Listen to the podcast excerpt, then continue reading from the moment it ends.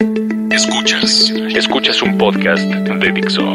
Escuchas Crimen Digital con Andrés Velázquez por Dixo, Dixo, la productora de podcast más importante en habla hispana. ¿Qué tal amigos? Bienvenidos a esto que es Crimen Digital, su podcast sobre seguridad, ciberseguridad delitos informáticos y todo lo relacionado con el cibercrimen. Mi nombre es Andrés Velázquez, me encuentran en Twitter como arroba cibercrimen y en Facebook como Andrés Velázquez Cibercrimen y hoy vengo a platicarles de una noticia que salió hace un par de semanas que vale la pena el, poder llegar a compartirlas y, y, literalmente voy a estar leyendo parte de la nota pero creo que va a hacer mucho sentido. Triton es el malware más asesino del mundo y se está propagando. El código fraudulento puede deshabilitar los sistemas de seguridad diseñados para prevenir acciones o accidentes industriales que sean catastróficos. Fue descubierto en, Medio Oriente, pero los ciberatacantes detrás de él están apuntando a compañías en Estados Unidos y en otras partes del mundo.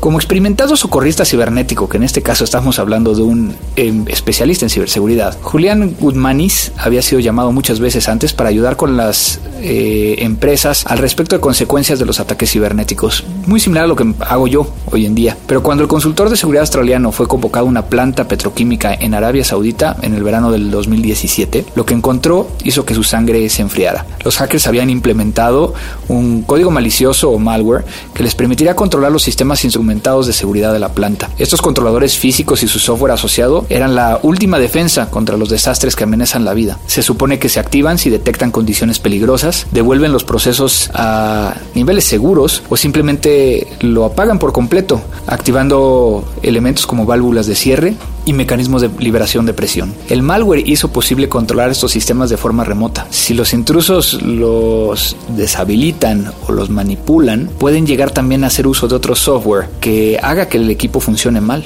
Las consecuencias podrían haber sido catastróficas. Afortunadamente, una falla en el código pudo llegar a ser detectado antes de que los ciberatacantes pudieran llegar a hacer algo. En junio de 2017 se alertó un elemento de seguridad que detuvo la planta. Luego, en agosto, varios sistemas más se, dispararon, causando otro cierre. El primer apagón se atribuyó erróneamente a una falla mecánica. El segundo, los dueños de la planta llamaron a los investigadores. Estos especialistas en respuesta a incidentes denominaron este malware como Tritón o a veces Trisis que es utilizado para poder llegar a controlar un elemento tecnológico llamado Triconex. Es un elemento que fue creado por eh, Schneider Electric, una compañía francesa. En el peor de los casos, este código malicioso pudo haber eh, generado una liberación de gases de sulfuro, de hidrógeno tóxico o causar explosiones, poniendo vidas en riesgo tanto en la instalación como en el área circundante. Este especialista recuerda que lidiar con este malware en la planta petroquímica, que obviamente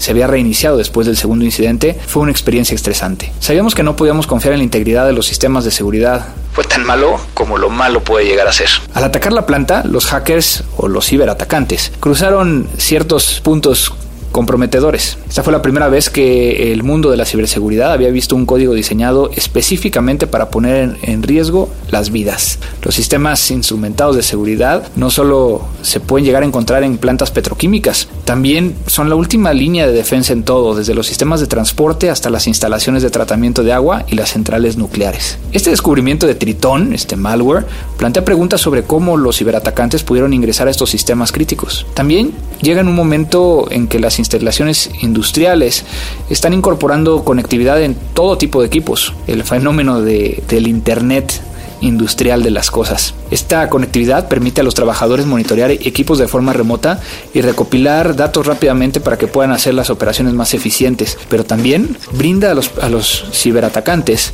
más objetivos potenciales. Los que están detrás de Tritón, pues ahora están buscando nuevas víctimas. Hay diferentes cosas que se sabe que, que están tratando de hacer. Está utilizando para poder llegar no solo a atacar estas plantas, Arabia Saudita, sino que también se está vendiendo este malware en diferentes lugares en Internet. La noticia de la existencia de Tritón se reveló en diciembre de 2017 y aunque la identidad del propietario de la planta se ha mantenido en secreto, obviamente por la forma en cómo se ha compartido, podríamos llegar a saber quién es. Un malware que puede afectar vidas. Esto fue Crimen Digital. Dixo presentó Digital con Andrés Velázquez.